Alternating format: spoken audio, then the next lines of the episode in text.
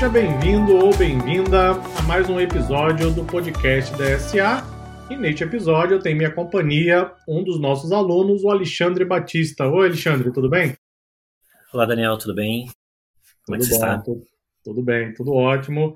Vamos então bater um papo com o Alexandre. O Alexandre vai trazer algumas dicas bem legais, principalmente para aqueles que pensam em morar fora do Brasil e talvez, quem sabe, em Vancouver, na cidade de Vancouver, no Canadá. Para começar, Alexandre, gostaria então que você se apresentasse, falasse um pouquinho sobre você, a sua cidade no Brasil, onde você estava, onde você está agora, formação acadêmica, trabalho. Se apresente aí para o ouvinte do podcast da SA. Legal. Primeiro, é, obrigado pela oportunidade, né, Daniel? Acho que é uma, é uma honra estar contigo aqui. É, depois de alguns anos aí ouvindo os podcasts e participando da, da comunidade, né? Então, eu sou natural de Curitiba. Eu nasci no interior do estado do Paraná, mas fui muito cedo para Curitiba, né? E de lá naveguei por algumas algumas cidades, fui para São Paulo, voltei para Curitiba, fui para Brasília, fui para São Paulo e passei os últimos cinco anos em Curitiba. E agora, desde setembro, eu estou aqui na região de Vancouver, né, na região de, da Grande Vancouver, no Canadá. Eu sou formado em estatística pela, pela Federal do Paraná, fiz um MBA em gestão estratégica e tenho um mestrado em gestão de cooperativas, lá pela PUC do, do Paraná também, né. E hoje eu estou cursando um pós-degree, que eles chamam aqui, que é de Data Analytics. Mas o, tem que confessar que o primeiro ano ele é mais computação do que Data Analytics, né? E daí no, no, no segundo ano ele é mais focado em Data Analytics mesmo. Eu estou aí na DSA desde 2016, depois eu vou comentar um pouquinho, eu entrei por motivos diferentes, acho que do, do, do restante do pessoal, né? Eu, na época eu já estava numa posição gerencial, então eu entrei mais para conhecer o que, que era a ciência de dados, como que eu podia recrutar alguém para trabalhar comigo, como que impactar a, a minha carreira na época, né? Então, eu comecei a trabalhar na minha carreira basicamente na BRF, na Sadia na época, né, antes da fusão. Participei do projeto de fusão, é, fiquei 10 anos lá. Então, eu saí de lá como gerente financeiro regional, sempre no, com foco em finanças e controladoria, né? E daí eu assumi uma posição de controller na Unimed Curitiba. E saí de lá depois de cinco anos aí, agora em, agora em novembro. Na verdade, eu vim para cá e continuei trabalhando mais dois meses remoto com eles. Foi uma experiência bem diferente também. E hoje estou aqui no Canadá em busca aí de posições de Data Analista Júnior. E depois eu, vou, depois eu comento o porquê desse Data Analista Júnior. Ah, ok, ok, muito legal. Só para contextualizar o ouvinte, você chegou no Canadá em setembro de 2021, certo? Isso, setembro de 2021. Perfeito, perfeito. Nós estamos gravando esse podcast no finalzinho de dezembro de 2021. Ok. Bom, muito legal aí sua trajetória. Você realmente está na DSA há bastante tempo, né? Quase desde o início, lá em 2016. Já vamos para seis anos né, de portal, agora no começo de 2022. E também sua trajetória de trabalhar em várias empresas, várias cidades e ter a chance de praticar um pouco tudo isso que está ligado não só à análise de dados, mas à gestão de um modo geral. Bom, a próxima pergunta é a seguinte, pergunta bem interessante que você fez lá na nossa timeline da comunidade da SA um belo post sobre como foi a sua ida para o Canadá. Então, antes de fazer outras perguntas para você, gostaria que você comentasse um pouquinho dessa sua trajetória e, bom, por que o Canadá, por que a cidade de Vancouver, o que motivou você a vir com a sua família, né, para esse país. Você mudou bastante, né, lá de Curitiba para chegar até Vancouver. Conta um pouquinho dessa trajetória, então, para o ouvinte. Bom, então, é, basicamente, né, eu acompanho a DCA lá desde 2016, né. É, no início, mais com, com uma intenção de saber qual era o perfil, como ia afetar a área financeira e tal, né, que era a área que eu, que eu trabalhava. E aos poucos eu fui tomando gosto pela coisa, né? Então, é, não concluí a formação de cientista de dados ainda, mas devo, devo fazê-la é, em breve. Mas eu fui pegando os conceitos de lá e aplicando sempre que eu podia. E paralelo a isso, sempre aquela vontade de, né, um sonho é, de criança aí de, de, viver uma oportunidade internacional. E assim, é, hoje para você é, estar no Brasil bem, é, custa muito caro. Então você precisa pagar um aluguel alto ou ter uma casa muito boa e você precisa pagar colégios muito caros, que era o eu acabei pagando para minha filha, por exemplo, né, que hoje está aqui comigo, e para ter coisas que fora do, do Brasil você tem de graça, teoricamente, né? Então, em 2018, eu fiz uma viagem que a gente chama de, chamou aqui em casa de viagem exploratória. Então, vim eu e a minha esposa aqui para a região de Vancouver. Entre os países que a gente olhou, Canadá era a primeira opção, então tinha aí Austrália, tinha alguma coisa na Europa, né? Europa sempre chama mais o brasileiro, que você tem, de repente, uma facilidade em Portugal, alguma coisa assim. Mas a gente, é, depois de conhecer a região de Vancouver, a gente se encanta pela cidade, né? A gente teve aqui no verão de 2018 e foi amor à, à primeira vista com a cidade, né? Aí tem vários detalhezinhos, né? Que, que pra gente são, são diferentes, né? Ônibus sem catraca, você é, pode entrar no ônibus e não pagar, mas por quê? Porque todo mundo paga, é uma coisa natural, né? Você vai no shopping, as pessoas deixam em cima da mesa o seu MacBook aberto e a mochila na cadeira e vão ao banheiro e voltam. Isso é impensável para fazer no Brasil, né? Você tem excelentes escolas, é, é, todas gratuitas, e eu tenho um, um, baby de um ano e meio, né? Então, tudo isso foi levando a gente a vir para cá. E, paralelo a isso, a, a oportunidade de me aprofundar e ter um tempo, né? De, de me dedicar a carreira de, de ciência de dados, porque eu entrei com uma ideia e fui me apaixonando pela coisa, né? Eu sou formado em estatística, então talvez um pedaço da estatística eu tenha menos dificuldade, para mim fica, fica mais fácil, mas tem muita coisa que eu, que, eu, que eu preciso aprender, né? E daí a minha sorte é que é, eu casei com a mulher certa, né? Porque é uma decisão muito difícil, é uma decisão para quem vai tomar, é, exige muitas renúncias, né? Então é difícil estar longe da família. É, você acaba ficando muito mais próximo da sua família aqui. Então tô eu, minha esposa, minha filha e meu baixinho, né? É um baby aí, né? E fazendo as aulas do college todo, todo em casa. Então a decisão foi para dar uma oportunidade para minha para minha filha e para o meu filho, para viver num lugar mais tranquilo e também para viver. Senão você fica o meu sentimento no Brasil é que a gente trabalhava, trabalhava, trabalhava para pagar boletos e ter uma segurança dentro de um condomínio. Aqui na segunda-feira nevou, minha filha desceu com o celular na mão, sem problema nenhum. É, sete horas, sete e meia da manhã estava noite ainda, foi tirar foto, foi chutar a neve, ok. E no Brasil ela nem andava de ônibus, né? De medo. E aqui ela pega o metrô, vai para downtown, passeia, volta. E ela tem 18 anos, né? Então mesmo com essa idade no Brasil, em Curitiba, que é um lugar mais tranquilo, ela não, não andava de ônibus sozinha ainda muito bem, né? Então acho que esse conjunto de, de coisas assim, né, Daniel? É, oportunidade, oportunidade para a família, oportunidade de experiência de vida mesmo, sabe? Então foi basicamente isso. E o Canadá ele te dá algumas boas alternativas para você estudar, né?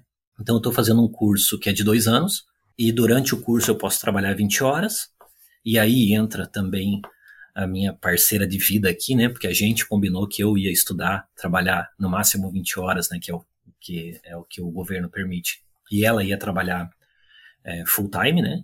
Para garantir a casa, na verdade, né? Para pagar as despesas. Então, quando eu terminar o college, eu posso aplicar para um PGWP, que é um visto de extensão, onde eu poderia ficar aqui mais três anos, trabalhando full time. Então, eu vim para uma experiência de cinco anos. Basicamente, esse é um, é um resumo. Legal, legal, Alexandre, muito bacana.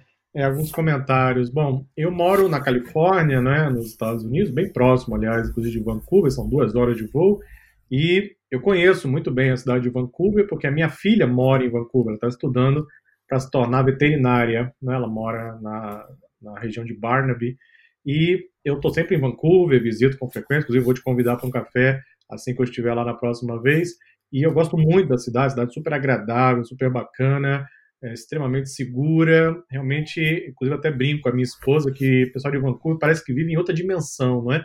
não sabe muito bem o que é violência, eles não sabem né, o que é problema, dificuldade. Às vezes eu vejo algumas pessoas em Vancouver reclamando de algumas coisas, né?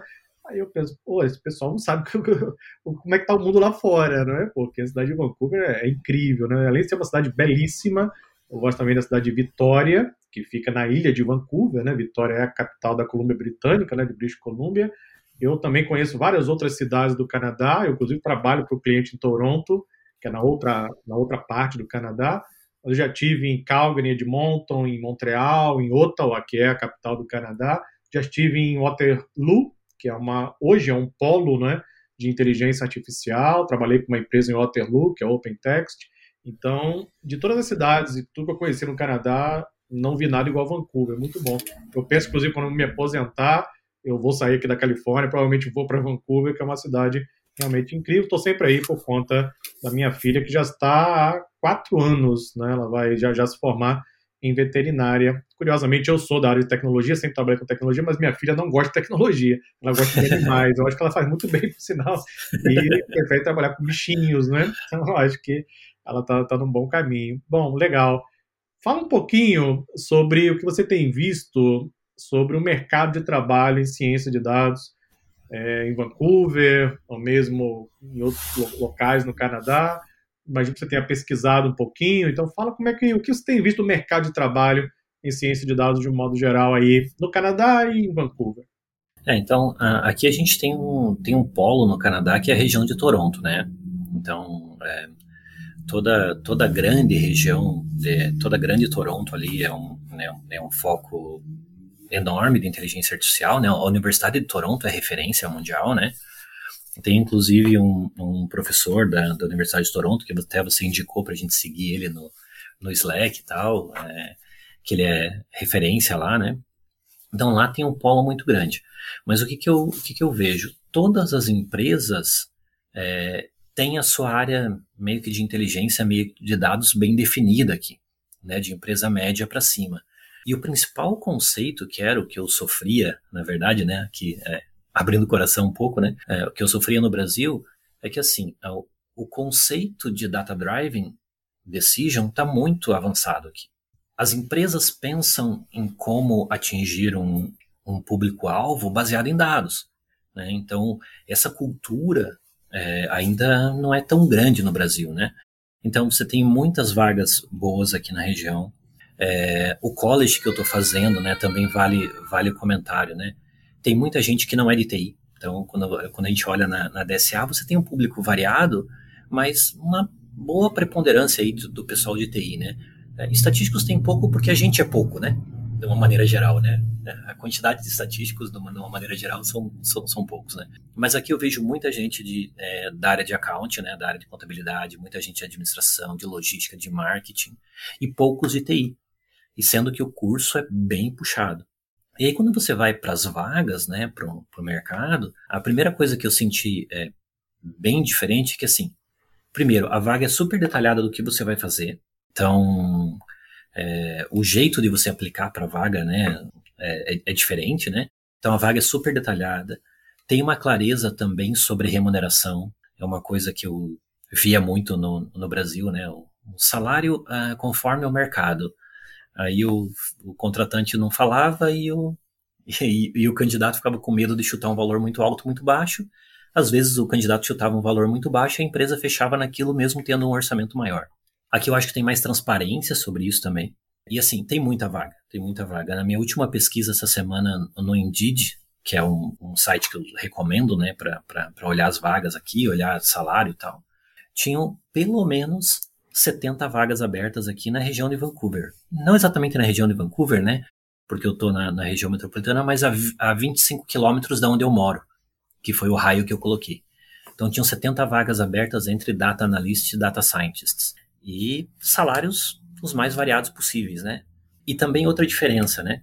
Tem muito é, vaga como contrato, tem muito vaga como part-time, e tem a maioria é full-time, né? Mas aparece muito vaga como contrato.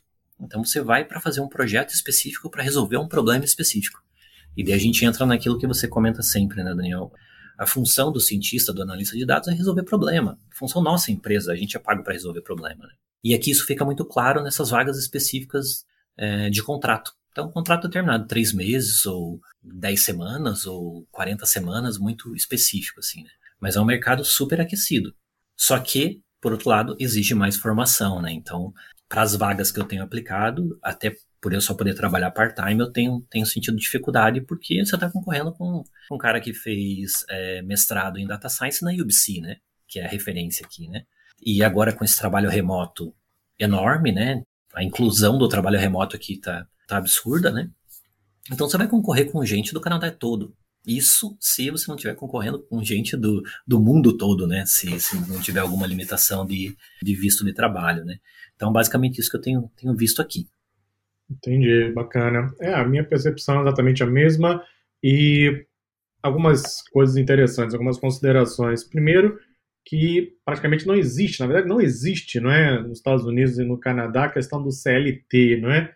Que é super forte Exatamente. no Brasil, fica todo mundo correndo atrás do CLT, como se isso fosse segurança de alguma coisa, né? Nunca foi e não é, mas dá uma, uma falsa sensação de conforto que muitos seres humanos gostam, né?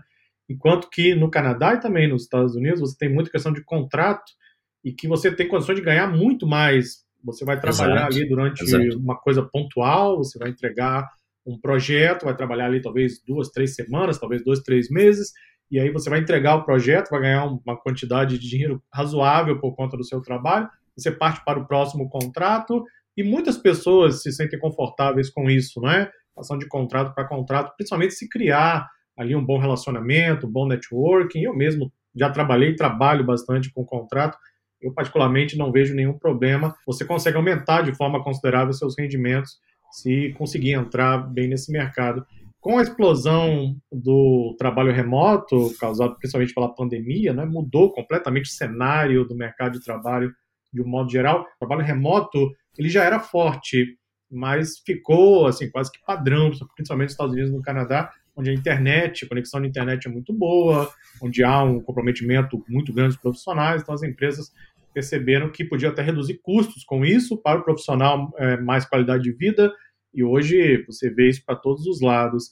E, além de, de toda essa questão de trabalho remoto, de contrato e tudo mais, o mercado de trabalho nos Estados Unidos e no Canadá está aquecidíssimo. aquecidíssimo. Muito no aquecido. Brasil também está.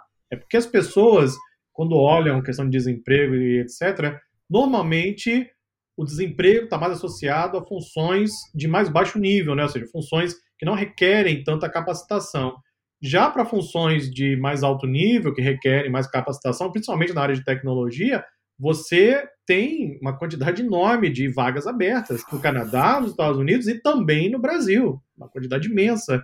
A gente vê isso aqui o tempo inteiro, compartilhando vaga o tempo inteiro, contatos de empresa que não consegue recrutar pessoas porque falta gente capacitada no mercado. E o mundo, de uma forma geral, está ainda se recuperando da pandemia e a tendência é um crescimento, claro, ao longo dos próximos anos. Então, você está posicionado em Vancouver, né, no Canadá, nesse momento, acaba se tornando uma vantagem imensa. Acho que mesmo part-time você não deve ter dificuldades em conseguir um, uma, uma posição, porque o mercado está bastante aquecido. Você comentou lá na timeline sobre um processo de seleção que você participou recentemente, o seu post bombou, né? muitas pessoas perguntando. Então, aproveito a oportunidade e pergunto para você como foi então esse processo de seleção, o que, que você viu de diferente? Não precisa citar o nome da empresa, mas fala sim, em sim. linhas gerais como foi o processo, o que, que você viu diferente, como foi, quais foram os desafios né, para participar desse processo de seleção na cidade de Vancouver, no Canadá. É, então, complementando uh, antes um pouquinho né, o que você comentou, Daniel, é, eu, antes, antes de sair da Unimed Curitiba, né, a gente criou lá um núcleo dentro da compiladoria, um núcleo de analytics. E foi muito difícil achar os, os profissionais. Aí foi difícil por dois motivos também, né? Primeiro, porque eu tinha que convencer a diretoria, o gestor, que aquele cara ia entregar, que ele tinha ROI, né? Que ele tinha retorno sobre o investimento. E a gente tem uma, uma, uma dificuldade no Brasil, que acho que aqui que eu vou comentar esse processo seletivo, é que o RH é muito incisivo nas questões. Então, me desculpem os colegas de RH que eu, que eu gosto muito, mas os RHs, em tese das empresas, pelo menos as empresas que têm um RH para atender a empresa toda, ele não tem conhecimento técnico para contratar. Se para teoricamente para mim, que estava ali na comunidade desde 2016, entendendo os termos, conhecendo as pessoas, acompanhando os posts aí dos nossos colegas que escrevem bastante e tal, já era difícil definir o perfil. Imagine para RH que estava vendo aquilo pela primeira vez, né? Resultado, a gente foi, conversou com alguns, alguns colegas aí da, da comunidade, né? E eu postei algumas vagas aí também. É, no final, a gente não conseguiu fechar com, com candidatos daí. E a gente foi para uma opção de formar interno. E daí, nessa formação, qual que foi a minha brincadeira e por que, que, eu, que eu recomendo tanto a DSA? Porque eu, eu lancei um desafio para o meu time na, na época. Né? Ó, vocês fazem os dois cursos gratuitos que tem lá, e daí vocês fazem o curso de Power BI também gratuito, né? Os dois cursos gratuitos são de, de Python Fundamentos e o de, de Introdução à Ciência de Dados, né? Fazendo esses dois, comprovando para mim que vocês terminaram esses dois, vocês podem fazer o de Power BI gratuito, que eu dou um tempo na semana para vocês estudarem. Né? Tiro a carga de trabalho para vocês concluírem o curso de Power BI. Dentre os que concluíram esses dois cursos, a gente acabou é, promovendo um deles para ser o primeiro cientista de dados da Unimed Curitiba. Engraçado que isso foi em outubro, eu já estava aqui, estava trabalhando remoto, né? Então eu estava passando a bola, mas tenho orgulho de ter passado a bola com tendo criado essa área lá, mas muito difícil, né? Por outro lado, aqui como que funcionou esse processo seletivo? Então, teve um primeiro filtro geral de currículos, então eu acabei passando nessa, nessa nesse primeiro filtro de currículos. E logo a próxima etapa eram três dias de agenda. Você escolhia qual dia que você queria participar. E era uma hora e meia a duas horas para os candidatos fazerem perguntas para a empresa e para os colegas, ou futuro colegas de, de, de área. Eu achei isso muito diferente. Nunca tinha nem ouvido falar de, de processo assim, né? Então tava lá o pessoal perguntando como que era, e o pessoal, lógico, com todo cuidado, né, de explicar os projetos que estavam participando, né? É uma empresa que atende grandes varejistas aqui do, aqui do Canadá, né? Então, grandes empresas mesmo, então o foco deles está no varejo. Então, foi bem legal essa, essa conversa, né? E depois tiveram dois cases. Então, o primeiro case também é, que foi que fazia parte do processo seletivo, né? Eu recebi um case de negócios, basicamente, e, e eu agendei. Então eu vou receber o case às duas horas, eu tenho até as três e cinco da tarde para passar. Então tinha uma hora e cinco minutos, uma hora para fazer e cinco ali para formatar os arquivos. Um arquivo de Word, um arquivo de Excel, poucas linhas, poucos dados e muito focado em resolver problema de negócio. Então assim, estava faltando uma informação de market share. Aí você tinha que ler o, o case, e montar um jeito, né? Criar uma, um, um assumption, que eles chamam, né? Criar uma tese ali para você encontrar aquele dado. E se você não encontrasse aquele dado, você não conseguia fazer o próximo exercício. E assim, uma hora intenso, né? Então eu passei nesse, nessa, nessa fase também. Aí a próxima fase foi um case acompanhado. Então foram duas horas de case, aonde eu, eu, eu fiquei uma hora com cada cada futuro colega, digamos assim, de área, né? Então, a área técnica que estava que tava entrevistando. E eu fiquei com o Zoom, com a câmera aberta, microfone aberto e tela compartilhada. E eu fui fazendo no Excel, resolvendo os problemas, discutindo com, com o colega lá da, lá da empresa com, qual linha que eu estava seguindo, por que, que eu estava escolhendo aquilo e tal. E assim, não tinha nada, Daniel, complexo de classificação, de árvore de decisão. Não, era tudo no Excel.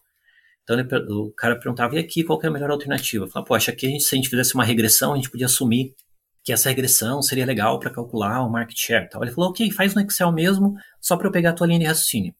E daí você fazia ali no Excel, pegava a linha de raciocínio, porque assim, eles estavam interessados em saber se você consegue resolver problema. E daí no final, né, essas duas horas com duas pessoas diferentes, aí no final você tem aquele bate-papo normal, de saber da empresa e tudo mais. Daí eu perguntei, né, do processo diferente. Eles falaram, não, você vai chegar aqui e te ensinar a, a fazer um código, né, a codar no R ou no Python para rodar um, um problema de, de, regressão, de regressão logística ou de, de, de, classificação é simples. Agora, você saber o porquê que você está resolvendo isso que é, o, que, é o, que é o ponto, né? Então, eu achei muito diferente, cara, muito diferente, muito bacana. E outra coisa bem legal de todos os processos, eu acho que eu apliquei para várias vagas aqui, né? Porque eu entendo que eu tenho que ganhar uma experiência aqui. E assim, quase todas, Daniel, tem feedback.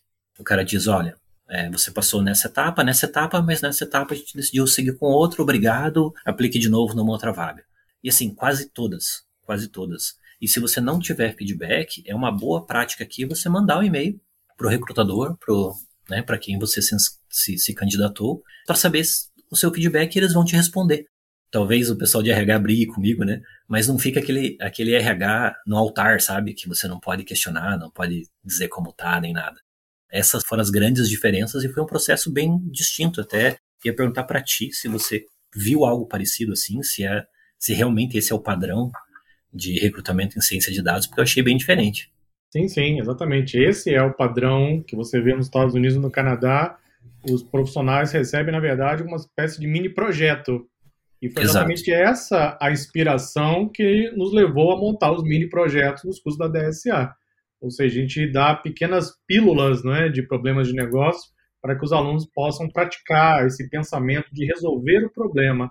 Eu canso de ver aluno que, ah, mas eu quero saber qual é o parâmetro da função que permite manipular os dados com pandas. Cara, isso não serve para nada. Você vai usar a referência, o material de referência e consulta quando tiver dúvida.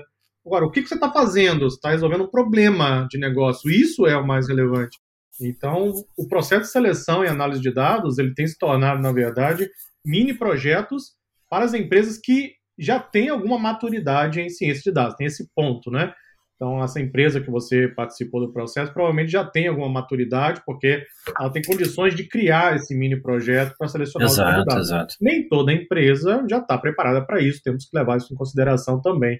Mas eu tenho visto de forma bastante ampla no mercado norte-americano, de um modo geral, esses mini projetos para os processos de seleção, e no Brasil também, eu tenho visto no Brasil, de vez em quando tem um aluno que tenta dar uma desperto, manda para a gente a dúvida, se fosse dúvida do curso, mas é dúvida do, do mini projeto de seleção que ele está participando, mas a gente sabe reconhecer, a gente diz que não, etc.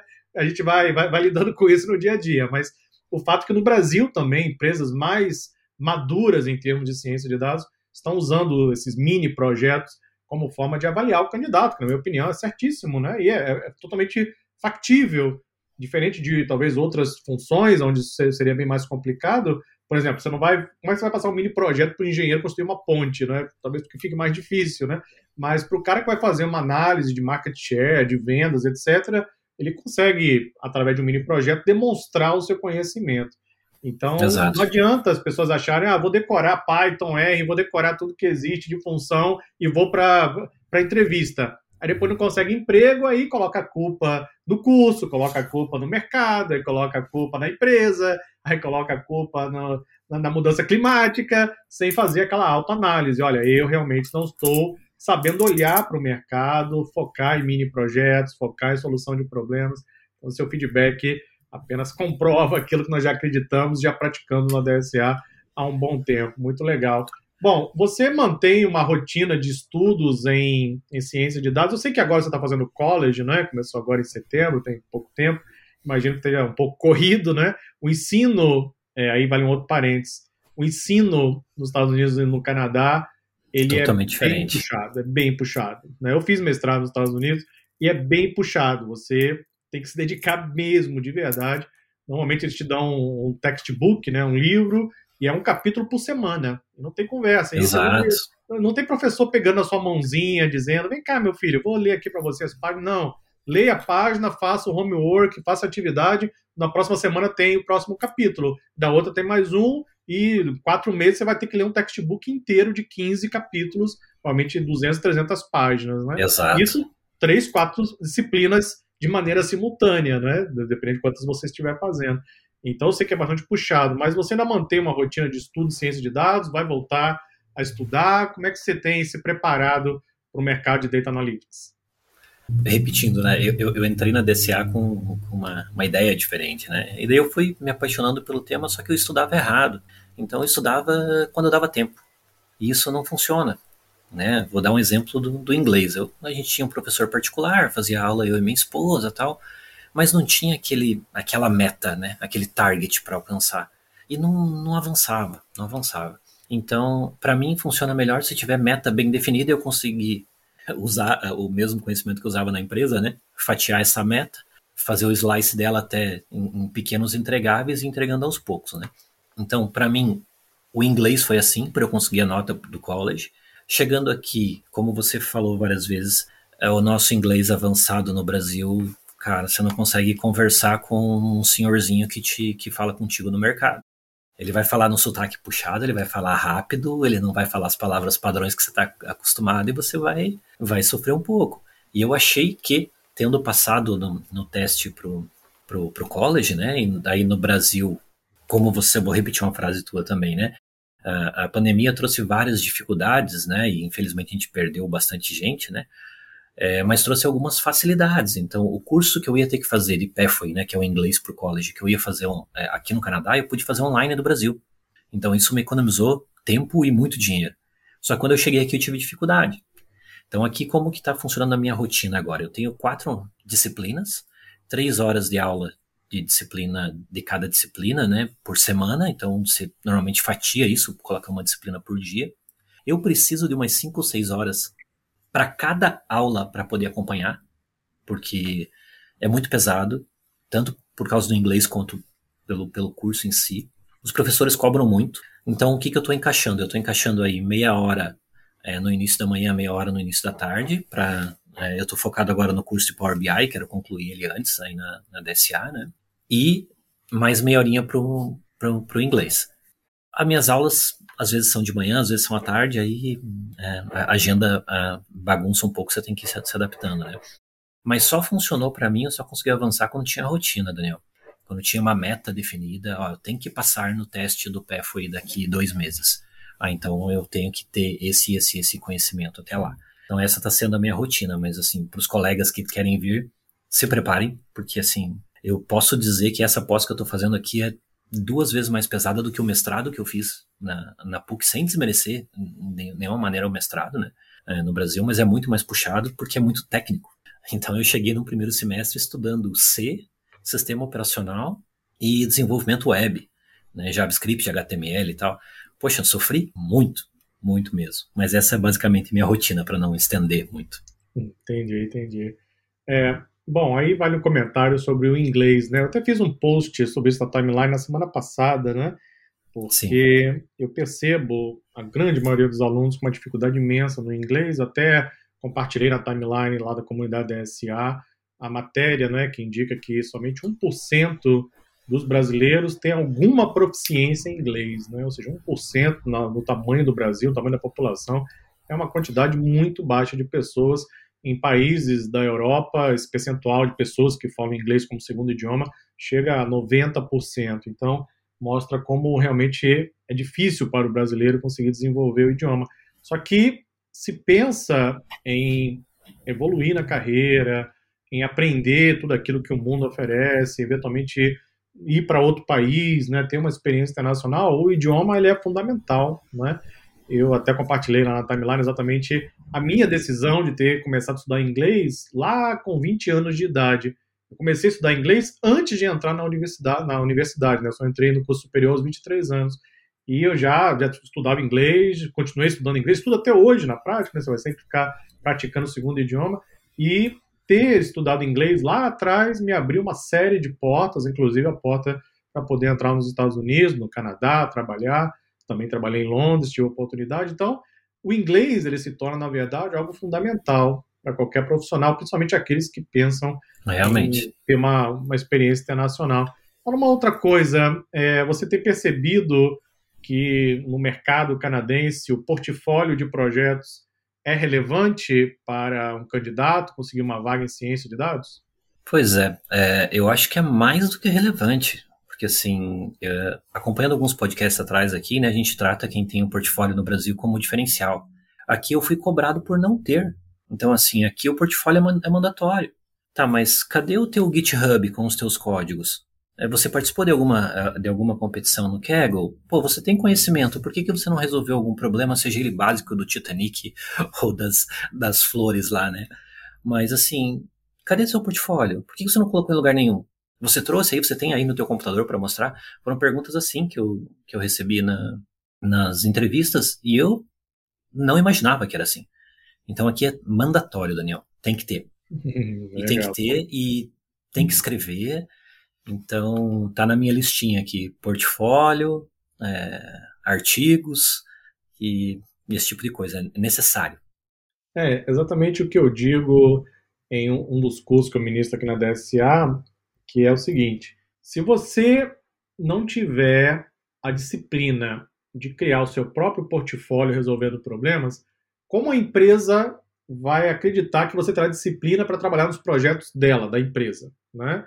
É, é essa, esse o pensamento que a gente encontra na América do Norte de um modo geral. Ou seja, se o candidato teve a disciplina para criar os seus próprios projetos, ele muito provavelmente vai conseguir ter um bom desempenho também para resolver os projetos aqui da empresa.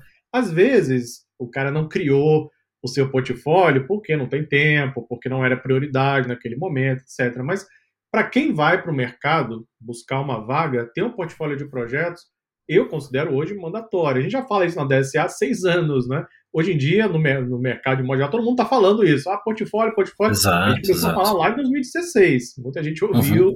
muita gente criou portfólio. A gente criou, inclusive, na formação científica de dados, tem um módulo né, ensinando, dando algumas dicas de como criar um portfólio de projetos. E hoje se tornou é, um novo currículo né, em ciência de dados. Muitas empresas, na verdade, olham para o portfólio até antes mesmo de olhar para currículo. Porque se a pessoa desenvolveu bons projetos, foi buscar fontes de dados alternativas, né, trabalhou ali na, na tentativa de criar um projeto bacana, fez isso por conta própria, sem que ninguém né, indicasse e tal, provavelmente vai ser um bom candidato a trabalhar é. na empresa. Então, providencie o mais rápido possível seu portfólio, Sim. constrói, coloca no mercado. Tenho certeza que em breve você vai acabar conseguindo uma boa vaga. É, e é engraçado, porque assim, uh, no próprio Indeed que eu, que eu comentei, você preenchendo o teu é, currículo lá, tem um espaço para você colocar o link do teu portfólio. Você tem uma ideia do quão mandatório é. É, exatamente. Isso nos Estados Unidos e no Canadá tem sido bastante comum. Cada vez mais empresas usam tanto o mini projeto que você citou, como uma forma de seleção, quanto uhum. o, o, portfólio como uma espécie de currículo alternativo. Né? Para quem vai trabalhar com ciência de dados, também com desenvolvimento web, é importante ter esse material complementar. Né? Bom, estamos chegando aí ao final do bate-papo, bate-papo muito bacana, por sinal, Alexandre, muito obrigado por compartilhar aí as suas dicas, mas eu gostaria de finalizar com uma pergunta é, quais foram, quais têm sido suas maiores dificuldades em ciência de dados? Você é estatístico, né? Foi, teve a graduação em estatística e, bom, imagino que essa não seja talvez sua maior dificuldade, mas quais são as outras, não é? O que você tem mais dificuldade na hora de conseguir estudar ciência de dados? É um pouco mais de matemática, programação, talvez a parte de ciência da computação, trabalhando com frameworks como Hadoop, Spark, negócios. Quais são as suas maiores dificuldades? É, eu acho que eu posso resumir na, na parte de programação e, e nos frameworks, né? Então, é, para mim é, é, muito complicado entender, né? Como você vai fazer uma computação distribuída ou como que, como que você tem um banco de dados que não é NoSQL, né? Porque a gente fica muito quadradinho dentro, dentro, dentro da estatística, né? Então, a parte de estatística eu sofro um pouco menos, mas a parte de programação e do, dos frameworks e estar atualizado com isso é uma, é uma, é uma dificuldade enorme, assim mesmo, para mim. Entendi. E, bom, só reforçando também o que eu falo, principalmente lá no curso gratuito de Introdução à Ciência de Dados, algumas pessoas dizem que estatística e ciência de dados são a mesma coisa. Não são a mesma não, coisa, né? Você não mesmo. é mais uma prova disso, não é? Nós temos aqui na DSA uma quantidade imensa de estatísticos que estão fazendo nossos cursos. Para quê? Para aprender um pouco mais de programação, para aprender o framework, para poder desenvolver em outras áreas que eles não estavam ainda capacitados exatamente porque não era, não é uma área da estatística, né? Então, nós temos uma quantidade imensa de profissionais da formação científica de dados, por exemplo, eu converso com vários estatísticos que vieram aprender outras áreas para poder, então, conseguir trabalhar nas disciplinas que envolvem a ciência de dados. Então, isso fica muito claro também você, mais um exemplo disso. Não, eu, eu ia comentar, né, que acho que um, um dos pontos muito importantes é você que acho que a gente vem batendo essa tecla bastante, é você resolver um problema de negócio, né? Então, é, na última empresa que eu trabalhei, a gente estava desenvolvendo um projeto e não estava conseguindo avançar. Porque estava se discutindo ah, qual tecnologia que usar e tal, né? E na minha cabeça, não dá para você pular para o Analytics.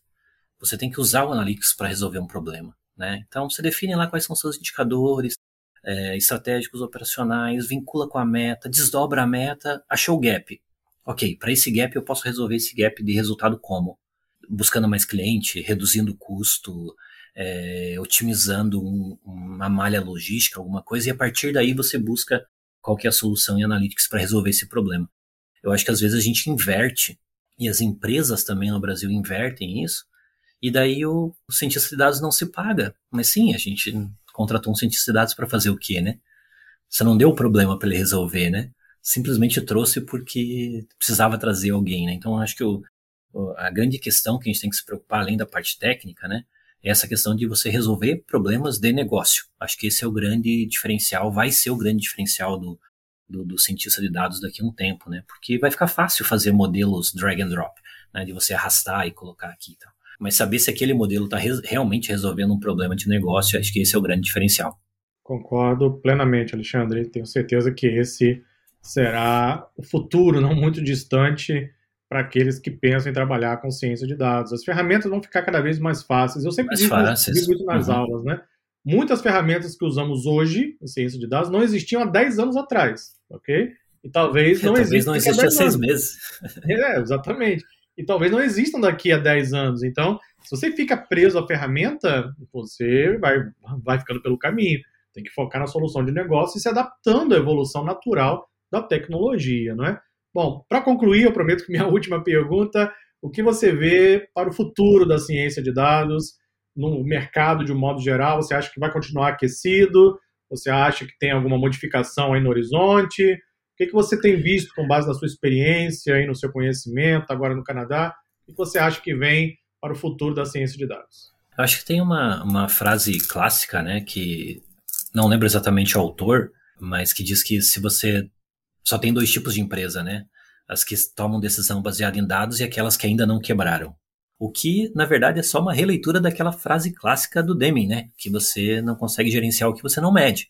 Na verdade, é a mesma frase de, de, de 1970 parafraseada agora, né? Então, acho que assim, quanto mais a gente avançar nessa cultura de você ter dados para tomar decisão e parar de usar, desculpe, o que a gente usa em, em várias reuniões executivas no Brasil, ah, isso é estratégico, a gente vai avançar com isso. Tá, mas os números dizem que não é um bom projeto. Ah, mas é estratégico. Então, a partir do momento que a gente avançar cada vez mais em decisões baseadas em dados, é, a área de analytics vai permear a empresa toda. Ela vai, ela, eu acho que hoje ela está é, como a TI estava vários anos atrás, né? Então ela está presa numa célula só. E hoje a TI eficiente, na minha visão, é aquela que está espalhada na empresa toda. Né? Você tem um colega de TI lá na logística, tem um cara de TI para atender o comercial, para atender o financeiro e tudo mais.